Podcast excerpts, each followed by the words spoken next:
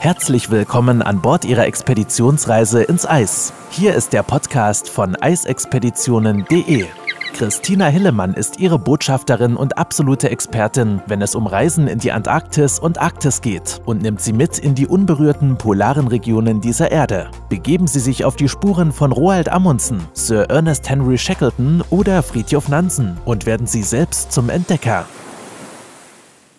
Herzlich willkommen zur 41. Episode unseres Podcastes.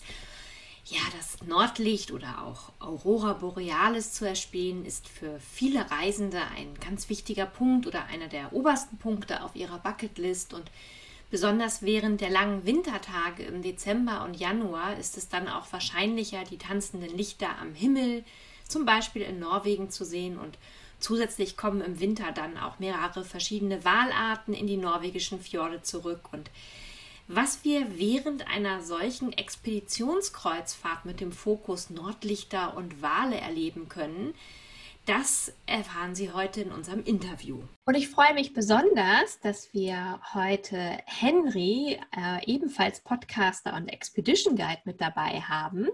Hallo Henry, ich freue mich, Hallo, dass du dabei Christine. bist. Schön, dass wir schön, dass wir es endlich schaffen. ja endlich mal auch als Podcast und nicht nur zusammen in Vorträgen. Das ist großartig und ähm, ich freue mich besonders. Und bevor natürlich wir starten, ich habe ganz, ganz viele Fragen an dich, fände ich es ganz toll, wenn du dich auch hier einmal ganz kurz vorstellst. Denn diejenigen, die unsere Vorträge vielleicht jetzt in den letzten Wochen, Monaten noch nicht zusammen gesehen haben, ähm, ja, möchten vielleicht auch ganz kurz wissen, mit wem sie es zu tun haben. Ja, mein Name ist Henry. Ich ähm, bin geboren in Berlin, habe die letzten Jahre aber in Island gelebt und dort eben halt auch als äh, Guide gearbeitet.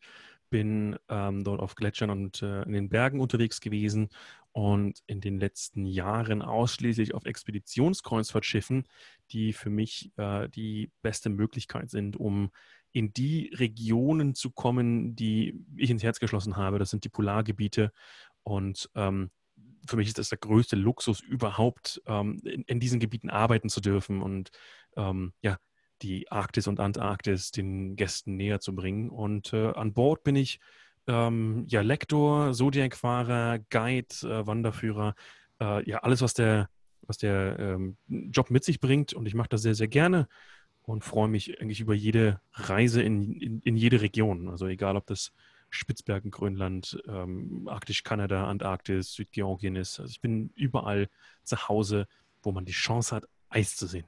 Und das merken die Gäste auch tatsächlich immer, wenn sie mit dir an Bord sind. Die kommen ja alle mal ganz begeistert wieder.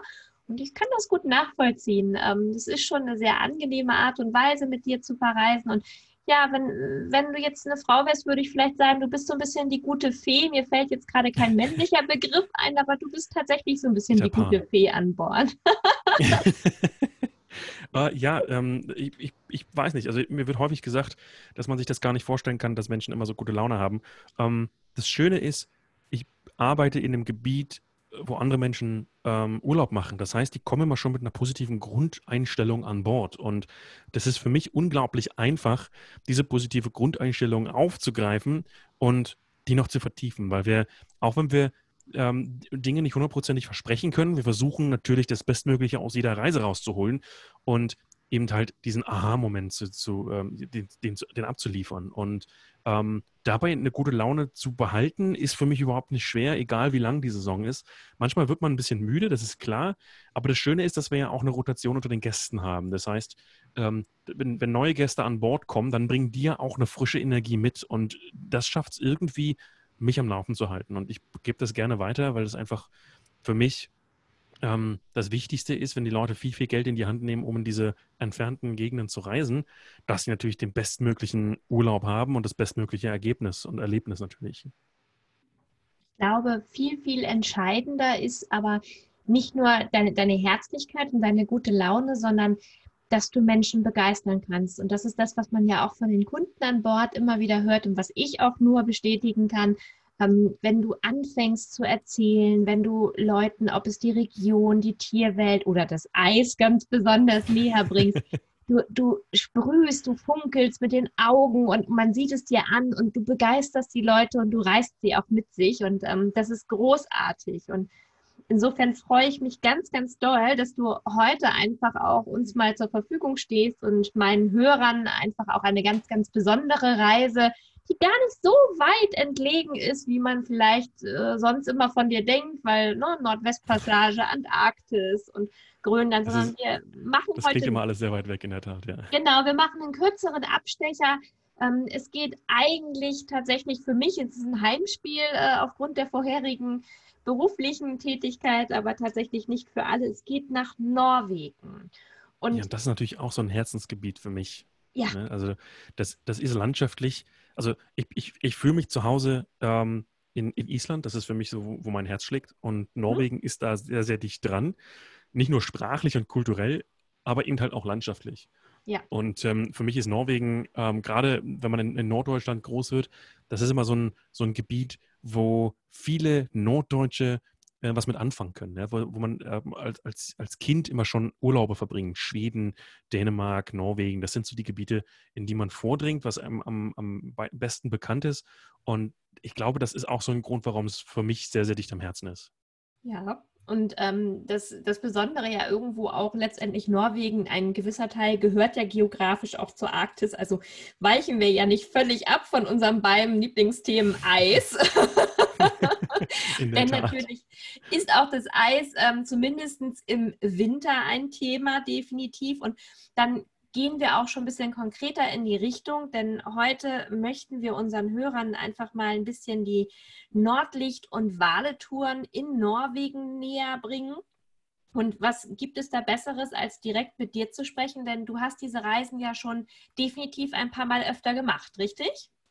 Ja, ich hatte das äh, große Glück, ähm, als Expeditionsleiter auf kleinen Schiffen ähm, unterwegs sein zu dürfen und mit äh, 12 bis 20 Gästen ähm, diese Touren zu machen. Das heißt, dann hat nochmal einen ganz anderen Flair. Man ist dann sehr, sehr familiär, sehr dicht beieinander. Und man lernt die Gäste sehr, sehr gut kennen. Die Gäste mhm. lernen einen selbst sehr gut kennen. Man kann sich da nicht wirklich verstecken. Mhm. Auf den größeren Schiffen hat man immer eine gute Chance, ähm, sich hinter einem Team zu verstecken. Ja, wenn du dann 10, 12, 15, 20 Leute hinter dir hast, ähm, ist das auch mal ganz gut, wenn man müde ist, sich zurückziehen zu können. Und das ist auf so einem kleinen Schiff schwieriger, und das hat einfach einen unfassbaren Charme, ähm, sich tatsächlich mit den Gästen so eng auseinanderzusetzen, dass man tatsächlich ähm, ja wie, wie, zu einer Familie zusammenwächst. Und mhm. ich finde es sehr, sehr schön, dass ich mit vielen Gästen von diesen Touren ähm, heute ja, einen sehr, sehr engen Kontakt habe und noch immer sehr viel kommuniziere ja, sehr freundschaftlich auch zum Teil. Ne? Stellen wir mhm. ja tatsächlich auch bei den gemeinsamen virtuellen Vorträgen fest, dass äh, tatsächlich viele auch da, dass da so ein, so ein freundschaftlicher Kontakt also ja, sich gebildet hat praktisch in den, in den Re oder während der Reisen. Ne? In der Tat, ja. Genau. Spannend ist natürlich, ähm, wie, wie stellt man sich als Hörer so eine Reise vor? Wir beide kennen Norwegen ganz gut und ähm, natürlich auch die Region, aber heute möchte weniger ich erzählen, sondern möchte dich einfach mal erzählen lassen. Und würde mich freuen, wenn du ja ganz kurz erzählst, wie, was erwartet die Hörer, wo geht die Reise los in der Regel? Du hast sie unter anderem ja auch mit der SV Norderlicht gemacht von Ocean White. Ähm, ja, warum geht man genau an dieser Stelle? Und wenn du einfach mal anfängst zu erzählen, was macht diese Reise so besonders? Sehr, sehr gerne. Ähm, wir fangen in Tromsø an. Tromsø ist ähm, ja eine unfassbar charmante, schöne Stadt. Ähm, mhm. 340 Kilometer nördlich vom Polarkreis ist die Hauptstadt des Völke Troms und Finnmarken und ähm, sehr schön geschützt in, ähm, ja, in so einem Gewirr an, an Fjorden und Scheren. Mhm. Und aufgrund der Tatsache, dass die Ausläufer des Polarstroms, äh, des Golfstroms dort langlaufen, ist es so warm, dass Tromsø auch im Winter nicht zufriert, mhm. aber warm natürlich in Anführungszeichen, weil ja trotzdem ähm, eine gute Portion Schnee landet, so viel, dass wir im äh, Winter tatsächlich ab und zu Probleme haben, ähm, unsere Gäste rechtzeitig abzuholen und zum Schiff zu bringen. Das braucht dann manchmal ein bisschen länger als gedacht. Ähm, aber Tromsø bietet sich einfach aufgrund dessen an, dass wir ähm, A, eine, eine, gute Flugverbindung haben. In der Regel kommt man dann direkt aus Deutschland mit einem ähm, Direktflieger aus Frankfurt oder über das Umsteigen in, in Oslo.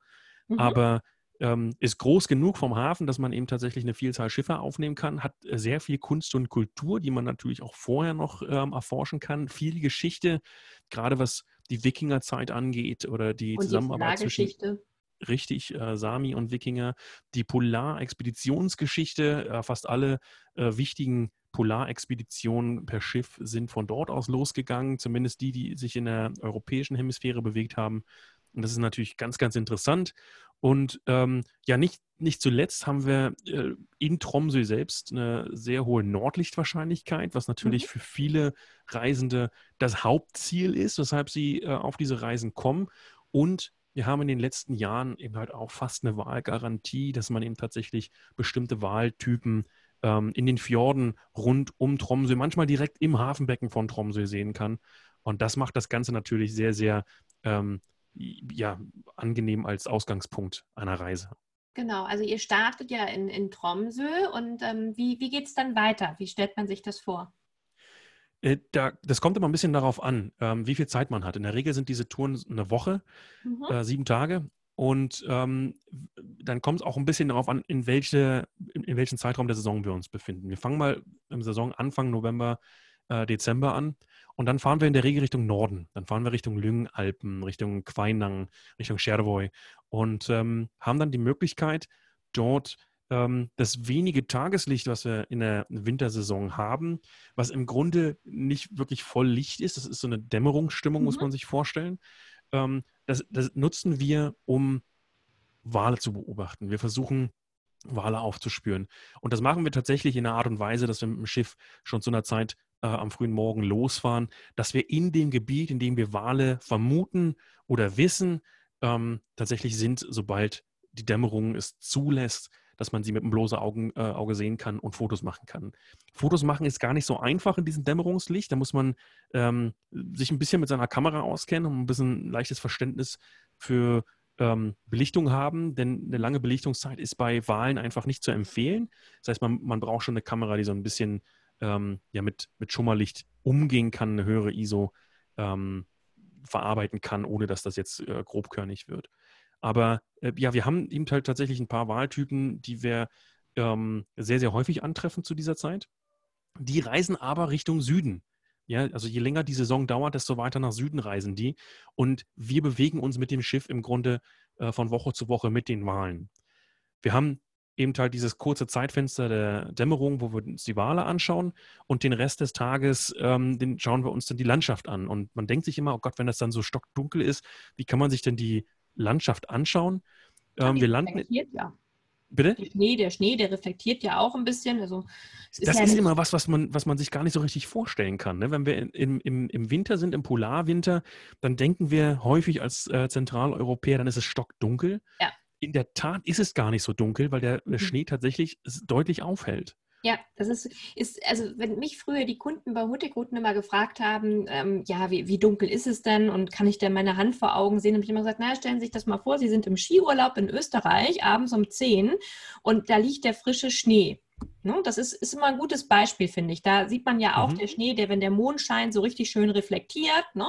Und ähm, so kann man sich das ja grob auch vorstellen. Es ist ja nicht stockfinster. Und was eben noch hinzukommt, ist, dass äh, in Norwegen tatsächlich auch ein bisschen ähm, künstliche Beleuchtung stattfindet. Also sprich, die, mhm. die Siedlung, die Dörfer, die haben künstliche Beleuchtung. Einige Straßen haben künstliche Beleuchtung. Das heißt, man, man sieht das am Horizont. Wir versuchen uns mit den Schiffen immer so ein bisschen davon fernzuhalten, weil wir natürlich auch nach Nordlichtern Ausschau halten. Genau. Wollen. Und das ist eben das andere Spezielle an diesen Reisen.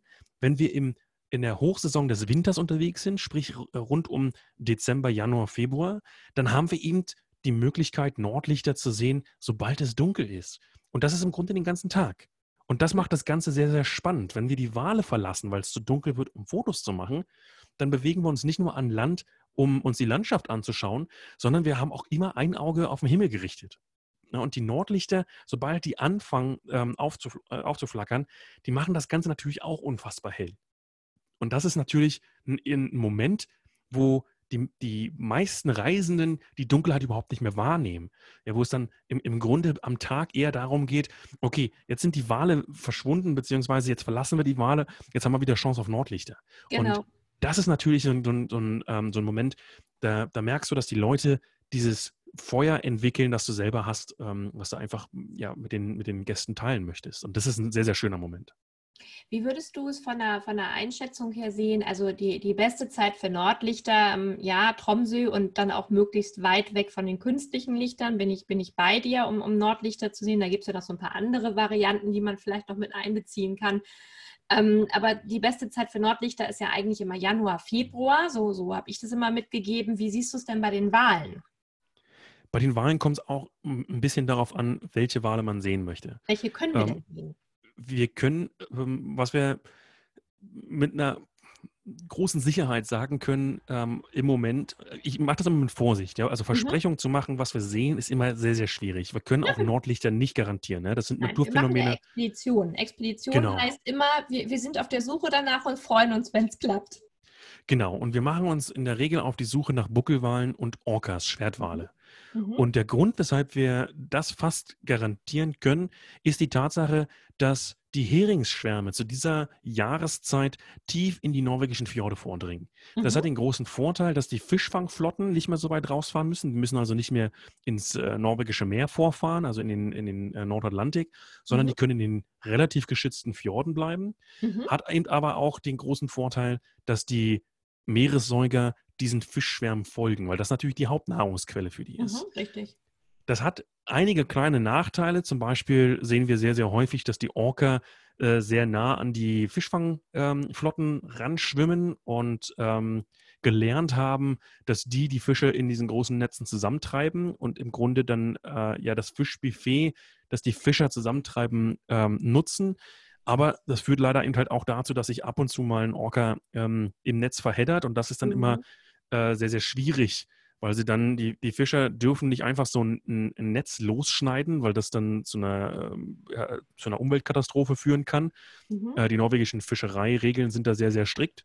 Mhm. Die Fischer müssen also dann eben Rücksprache halten mit der Küstenwache, mit dem Fischereiverband und ähm, das dauert manchmal ein bisschen, bis man dann äh, tatsächlich so einen Orca befreien kann. Ähm, im überwiegenden, in der überwiegenden Zahl werden sie dann aber tatsächlich befreit oder können sich selbst befreien, sodass äh, da keine Tiere, zumindest nach meiner Kenntnis, äh, in der jüngsten Vergangenheit äh, verendet sind.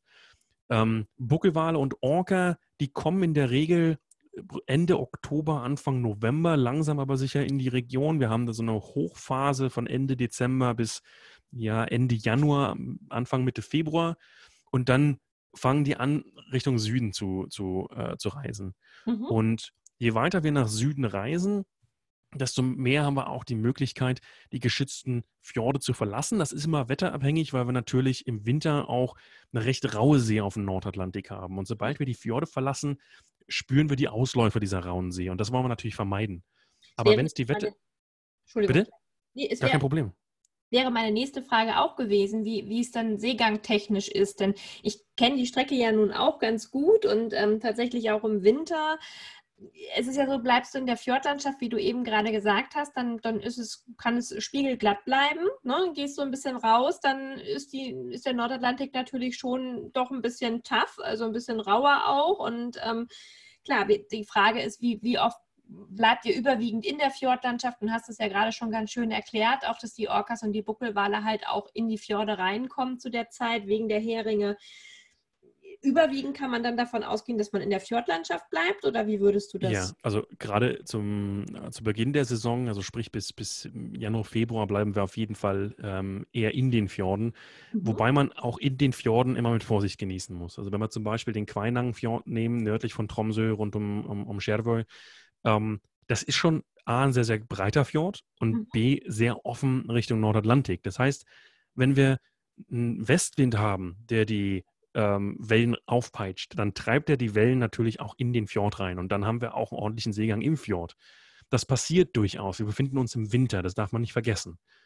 Und je kleiner das Schiff ist, desto anfälliger ist das natürlich auch für große Wellen. Aber wir genießen das immer mit Vorsicht. Also wenn, wenn die Wettervorhersagen so sind, dass wir da tatsächlich eine ordentliche Dünung haben, dann versuchen wir uns in geschützteren Gewässern zu befinden. Das heißt, wir fahren in Seitenarme.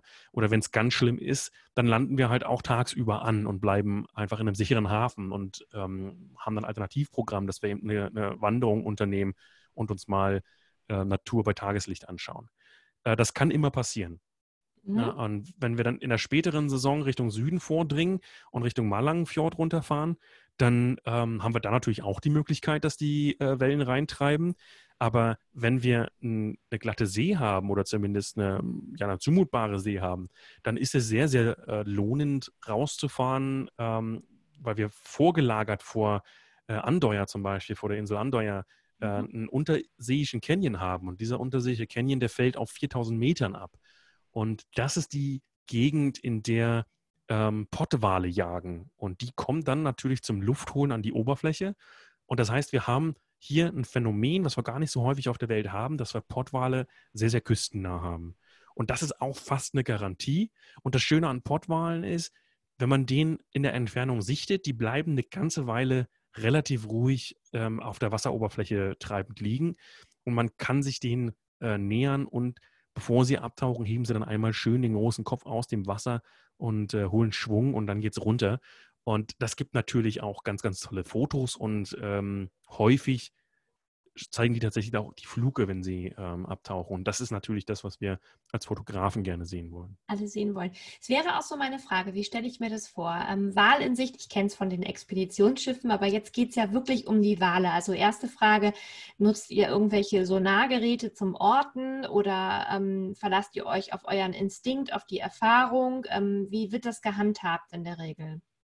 Nee, also Sonare werden äh, gar nicht genutzt, weil äh, Sonare äh, auf akustischer Ebene arbeiten und ähm, natürlich dann auch das Hören der, der, der Wale ähm, stören. Und das wollen wir vermeiden. Wir sind mit den Motoren in der Regel schon laut genug und das wollen wir auch nicht ähm, verschlimmern. Mhm, ähm, was wir ab und zu tun, und das kommt ein bisschen auf den Kapitän und aufs Schiff an, dass wir ähm, unser äh, tiefen äh, Sonar nutzen, um Fischschwärme zu lokalisieren und uns tatsächlich dann um diese Fischschwärme rum bewegen.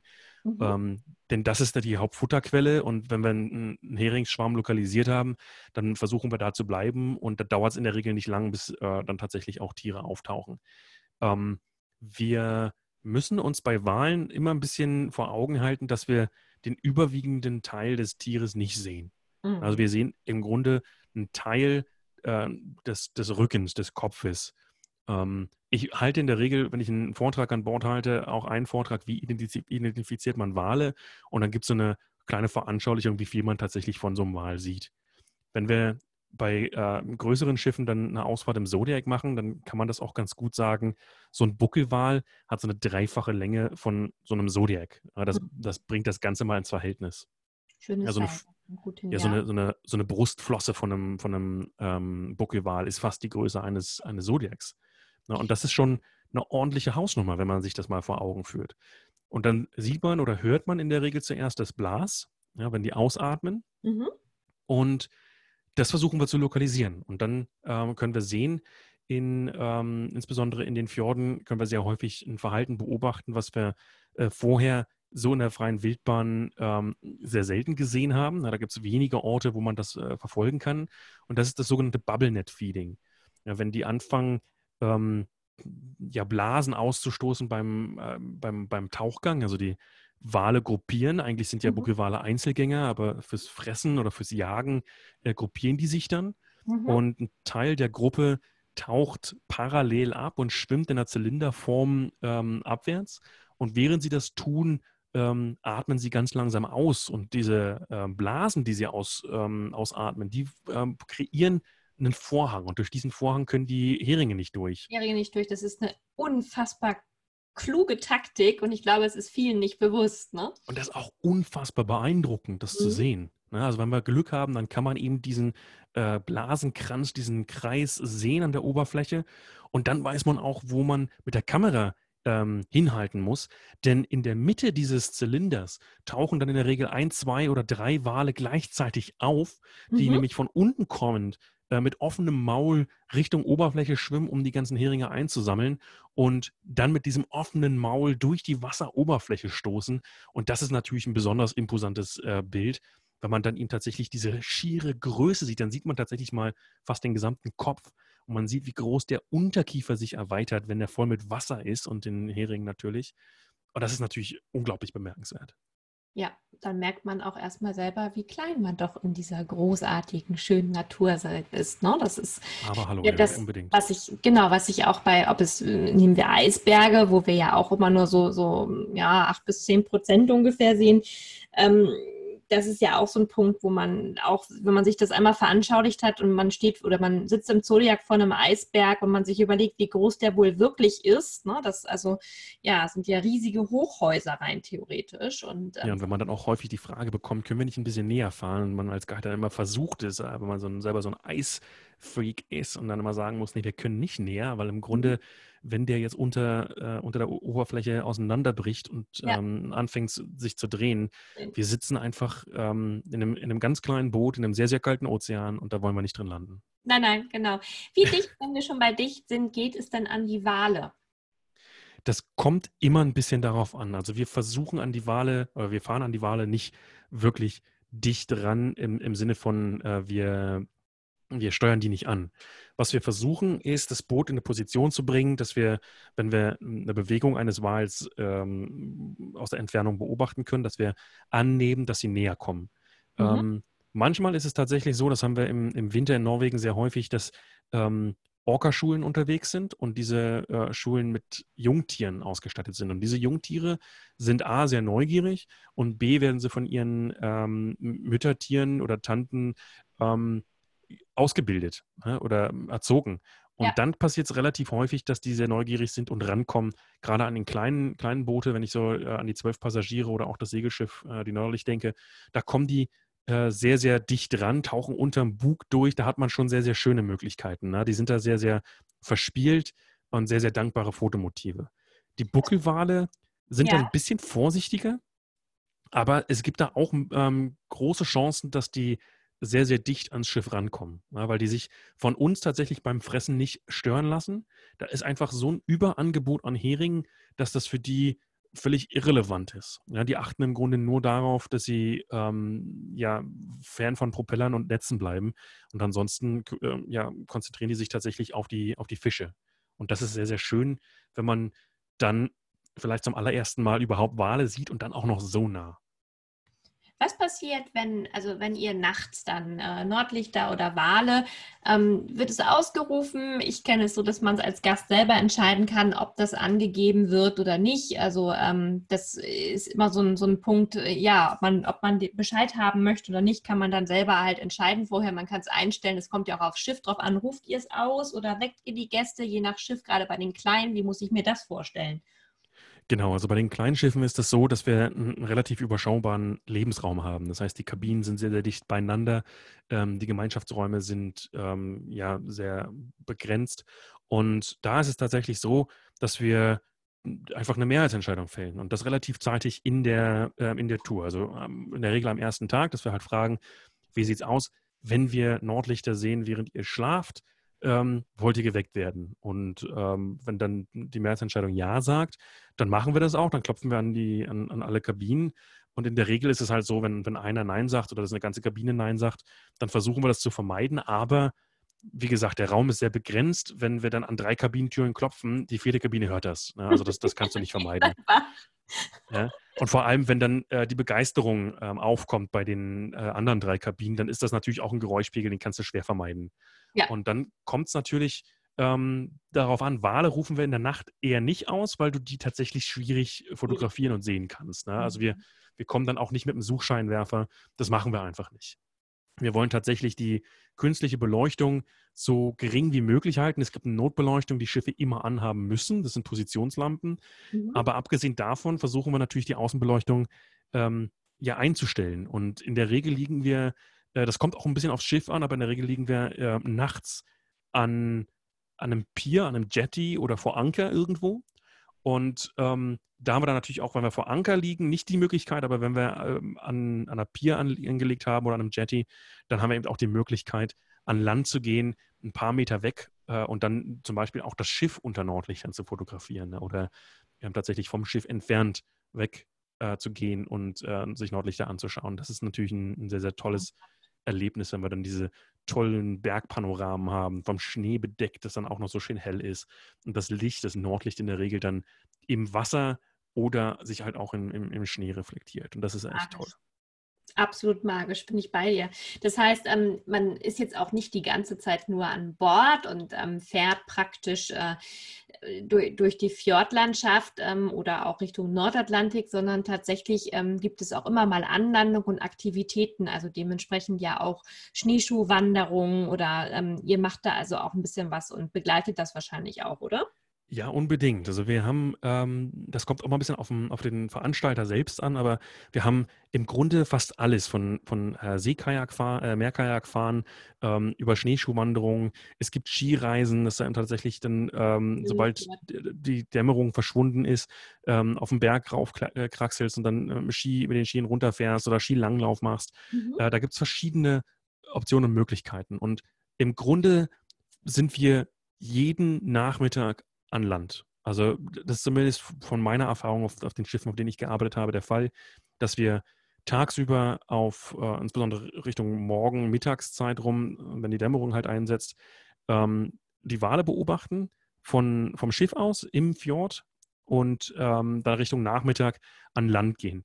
Das verschiebt sich ein bisschen, wenn wir ähm, ein bisschen später in der Saison sind und die, die Fahrten länger werden, wenn wir uns länger von Tromsø wegbewegen, um Wale zu sehen, Richtung Andeuer, Richtung Lofoten runter, dann müssen wir uns tatsächlich auf längere Fahrten einstellen und dann haben wir natürlich ein Programm an Bord. Da gibt es dann äh, deutlich mehr Vorträge, da gibt es auch mal Spiele oder Filme.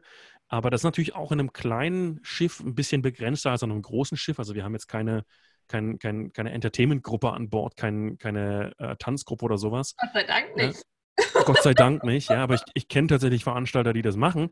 Ähm, wir machen das nicht, sondern wir machen das tatsächlich ähm, häufig auch, dass wir eine Eigenbeschäftigung tagsüber haben, dass wir ähm, dann kurz einfach erfassen, habt ihr Lust, euch jetzt einen Vortrag anzuhören, dann machen wir spontan einen Vortrag rein. Ähm, oder wir schauen einfach, dass wir spontan irgendwo an Land gehen, um uns eine Stunde oder zwei die Füße zu vertreten, bevor wir die Reise fortsetzen müssen. Die Schiffe, insbesondere die kleinen, die sind natürlich auch ein bisschen beschränkt, was die ähm, Geschwindigkeit angeht, mit der sie unterwegs sind. Und das bedeutet natürlich, dass wir einfach auch Reisezeiten ähm, überschaubar halten müssen. Mhm. Und ähm, dann versuchen wir so viel wie möglich Aktivität an Bord zu haben, damit wir dann zu bestimmten Zeiten an bestimmten Orten sind, um uns eben halt Wale anzuschauen, um uns einen, bestimmte, bestimmten Ort anzuschauen unter Nordlichtern. Na, das das wird, wird immer versucht zu planen, dass wir ähm, eine gute Balance haben zwischen Aktivität und Zeit an Bord. Und die Vorträge sind dann ähm, ähnlich wie bei anderen Expeditionsreisen, äh, dementsprechend wahrscheinlich über, über die Geologie, über Glaziologie, Meereskunde, Wale. Ähm, es wird wahrscheinlich die, die Themen, die dann Ort, also regional auch entsprechend sind, ähm, besprochen, oder? Ja, also das kommt auch immer ein bisschen auf den, auf den Guide an. Also die kleinen Schiffe, zwölf Passagiere oder 20 Passagiere, das wird dann in der Regel mit ein bis zwei Guides ähm, äh, bespielt. Und dann kommt es natürlich auch ein bisschen auf, der, auf die Expertise des Guides an. Ich muss gestehen, ich bin jetzt kein ausdrücklicher Vogelexperte. Das heißt, von mir wird es wahrscheinlich nur eine ganz generelle Einführung zu, zu Meeresvögeln in Nordnorwegen geben, aber jetzt nicht, äh, jetzt keine Expertise über ähm, bestimmte Vogelarten. Also äh, das, da fehlt mir einfach die Expertise. Aber ich kann durchaus äh, ein bisschen ins Detail über Meeressäuger gehen. Ähm, ich kann viel über Geologie erzählen, ähm, wenn, vor allem wenn es Richtung äh, Senja geht. Äh, das ist ja so Norwegen in der Nussschale. Eine mhm. unfassbar spannende Geologie in der Region. Ähm, ich kann sehr viel über äh, Gletscher und Eis erzählen und wenn wir ein bisschen Glück haben und es ist ein kalter Winter, dann gibt es ein, zwei, drei Ecken rund um Tromsø, wo wir sehen können, wie die Fjorde anfangen zu, zu frieren. Eine Meereisbildung im Fjord zu sehen, das ist natürlich nochmal so das i-Tüpfelchen für jemanden, der Eis ganz besonders mag. So wie du. Und wir, genau. und wenn man dann dieses Feuer weiterreichen kann und man kann auch mal drauf laufen, wir haben es jetzt ähm, vor zwei Jahren, glaube ich, geschafft, da sind wir tatsächlich auch äh, mit der Norderlicht mal rangefahren und äh, sind dann auf dem äh, Meereis spazieren gewesen. Gott, das ist, das ist ein Erlebnis, das nehmen die Leute mit nach Hause. Das, das erwartet man einfach nicht in der Region. Richtig. Ja, also da brauchen wir uns jetzt nicht vorstellen, dass da Eisberge unterwegs sind, aber wenn so ein Fjord anfängt zuzufrieren, das ist schon mal ein Erlebnis. Ja, definitiv. Klasse. Also ich nehme mit von unserem spannenden Interview, du gibst mir, glaube ich, recht, wenn wir sagen, der Januar ist eine, eine, sehr gute Zeit für Wale und für Nordlichter, also in Kombination. Unbedingt. Genau, Wenn man die Möglichkeit hat, über die Feiertage wegzufahren, ist das für mich, das ist für mich immer so das, das Ding, ich, ich bin ja ein Familienmensch. Für mich ist es schwierig, ähm, mich von der Familie loszueisen. Aber wenn man die Möglichkeit hat, den Partner vielleicht sogar mitzubringen, dann sind diese Reisen über Weihnachten und Neujahr natürlich so das i-Tüpfelchen, weil du dann natürlich auch noch so eine leichte festliche Stimmung an Bord hast. Das heißt, die, die Küche versucht natürlich, sich auch nochmal selber zu überbieten mit einem Festtagsmenü. Ähm, wenn man einen Silvestermoment hat mit der Gruppe, irgendwo auf äh, Skrova zum Beispiel, der alten Kirche in Skrova, wo einfach keine Menschenseele ist und wir machen ein kleines Lagerfeuer, wir halten einen kleinen Toast, wir läuten die Glocke und, und das ist einfach, Nordlichter. das ist, und dann hat man Nordlichter. Das ist so ein Moment, den vergessen die Menschen nicht. Und das ist in der Regel so ein, so ein ganz spezieller Moment, der noch deutlich länger in Erinnerung bleibt als ähm, die Reise an sich überhaupt schon.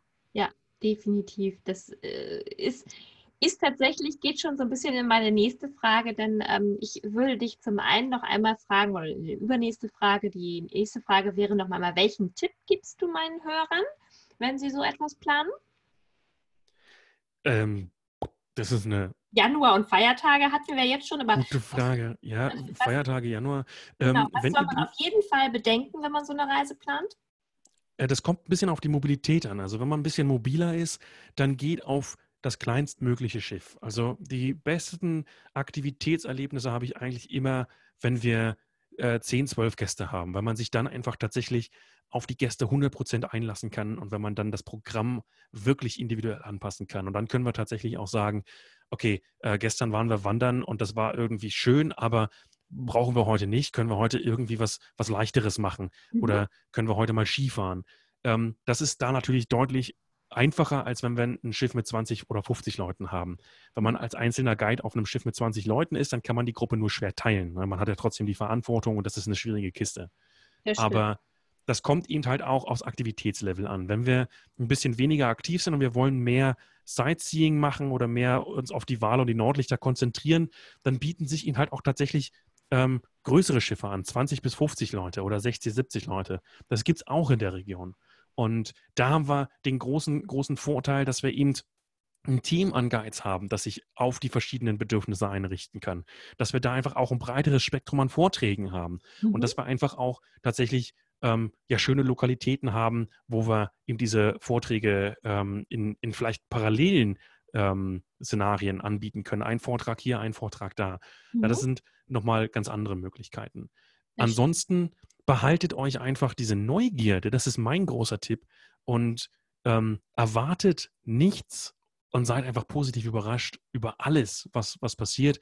Ähm, wenn dann plötzlich neben den äh, Schwertwalen und den Buckelwalen ein paar Grindwale auftauchen, meine Güte, da flippe ich total aus vor Freude. Das ist für mich immer so ein ganz spezieller Moment. Ja, und seid nicht enttäuscht, wenn wir auf der Reise vielleicht keine Orcas sehen. Ja, das ist immer auch eine Möglichkeit. Mhm. Was war abschließend dein schönster Moment, wenn du an die Nordlicht- und Wadetouren zurückdenkst? Schwierig zu beantworten. Ich glaube, ähm, für mich ist es tatsächlich ähm, das erste Mal gewesen, dass ich Schwertwale so nah erlebt habe auf einem, auf einem Schiff wie ähm, in der Region. Nordlichter, meine Güte, also ich, ich weiß nicht, wie viele Nordlichter ich gesehen habe und ich bekomme häufig die Frage, wird es nicht langweilig? Nein. Stehst du eigentlich noch auf? Ja, ähm, ja ich stehe noch auf. Ich bin, glaube ich, der, der, ja. Äh, der als letztes ins Bett geht und als erstes wieder aufsteht. Ähm, ich weiß nicht, wie viele Fotos ich von Nordlichtern habe. Jedes Nordlicht ist speziell und einzigartig und ähm, das, das ist für mich, also ich, ich glaube, äh, ich hatte auf Andeuer an der Westküste, auf der Atlantikküste, wir hatten einen furchtbaren Sturm. Wir sind so dermaßen durchgeschüttelt worden. Dann hat es angefangen, dermaßen zu regnen, dass wir so durchnässt waren, als wir dann an Land waren und einen kleinen Spaziergang gemacht haben. Und dann plötzlich brach es auf. Und es ging ein Feuerwerk los, das ich selten erlebt habe. Das ist wirklich, der ganze Himmel hat gebrannt. Man wusste gar nicht mehr, wo man hinschauen sollte. Ich habe von dem, von, von dem Moment, glaube ich, drei Fotos, weil es einfach dermaßen viel war. Es wurde so hell, dass man die Belichtungszeit gar nicht nachstellen konnte. Mhm. Unglaublich. Aber das sind so Momente, die bleiben immer im, im Herzen und das bleibt immer, ähm, ja, immer nah am, am, am Herzen. Das sind so Sachen, die, die, die vertrüben nicht. Das glaube ich. Und ich denke, einen schöneren Abschluss hätten wir für unser Interview nicht finden können. Und ähm, wie immer hat es mir auch persönlich sehr viel Spaß gemacht, dir zuzuhören. Denn auch hier, wenn es nicht direkt ums Eis geht, auch wenn wir es kurz mit eingebaut haben, ist, es, ist es immer wieder schön, dir zuzuhören und ja, einfach auch deine Begeisterung zu spüren. Und ich glaube, dass jetzt alle vielleicht noch ein bisschen mehr verstehen können, warum diese Touren so, so super spannend sind. Und ähm, ich danke dir ganz, ganz herzlich dafür, für deine Zeit und ähm, ich habe zu danken. Ja, ähm, man, man kann dir gerne, man kann dir, glaube ich, auch, oder man kann nicht nur, glaube ich, ich weiß es ja, man kann ja auch in deinem eigenen Podcast dir auch folgen. Vielleicht magst du noch zum Abschluss einmal ganz kurz sagen, wie der heißt und dann hoffe ich, dass wir nicht die erste und die letzte Folge miteinander gemacht haben. Das ist bestimmt nicht die letzte Folge. Ähm, der Podcast ist englischsprachig und heißt Curiously Polar, also neugierig auf die Polarregion und äh, findet sich unter curiouslypolar.com oder ihn halt auch tatsächlich, ähm, ja, wo auch immer ihr euch eure Podcasts, an, äh, Podcasts anhört. Ihr könnt aber auch auf Henry Wolf mit einem L und 2F.com gehen und ähm, da gibt es einen Reiter Podcast und da findet man den auch. Und ich verlinke den anschließend auch nochmal in meinen Folgen selbstverständlich mit rein. Das ist lieb. Ne? Ja, in diesem Sinne ähm, danke ich dir sehr, sehr, sehr für deine Zeit und für deine Schilderungen, die wirklich wieder super spannend waren.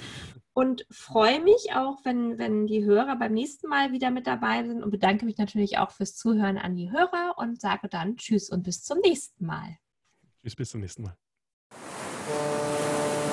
Wenn Sie mehr zu den einzelnen Reisen erfahren möchten, besuchen Sie www.eisexpeditionen.de und hören Sie auch beim nächsten Mal wieder rein.